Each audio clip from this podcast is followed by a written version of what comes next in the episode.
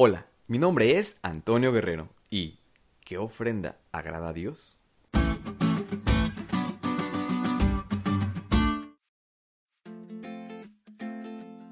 Hoy les hablaré un poco sobre una película titulada Whiplash, que por cierto, si no la has visto, sorry, alerta de spoiler.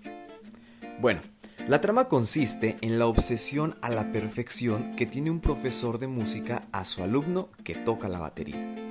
En la película, el profesor hace pasar a su alumno por pruebas muy difíciles en la ejecución de este instrumento, incluso al grado de llegar a sangrar de las manos por la constante repetición de la pieza musical.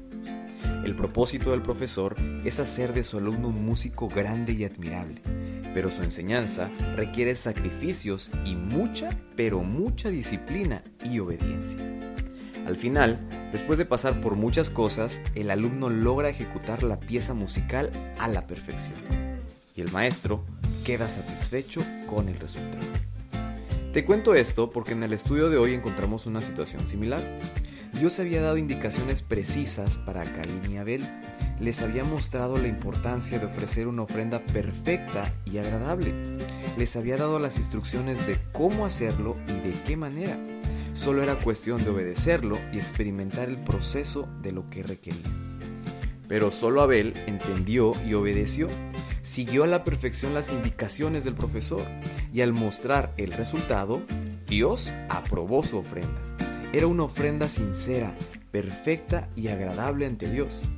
Sin embargo, Caín no hizo conforme se le había dicho. Su ofrenda era meramente formalismo solo para cumplir y no porque realmente había obedecido y creído en la indicación de Dios. Prácticamente lo hecho por Caín era solo por justificar sus méritos, en contraste con Abel que había sido por fe. Saben amigos, nosotros podemos caer quizá también en ese error. Muchos de ustedes son talentosos, tocan algún instrumento, tienen habilidades, son sociales, son influencia para las demás personas. Y es importante que en todo lo que hagamos podamos hacerlo como una ofrenda agradable a nuestro Dios.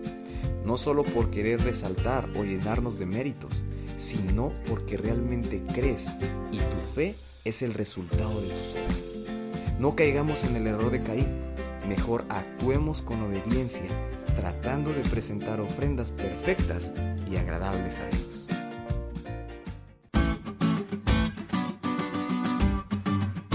¿Te diste cuenta lo cool que estuvo la lección? No te olvides de estudiarla y compartir este podcast con todos tus amigos. Es todo por hoy, pero mañana tendremos otra oportunidad de estudiar juntos.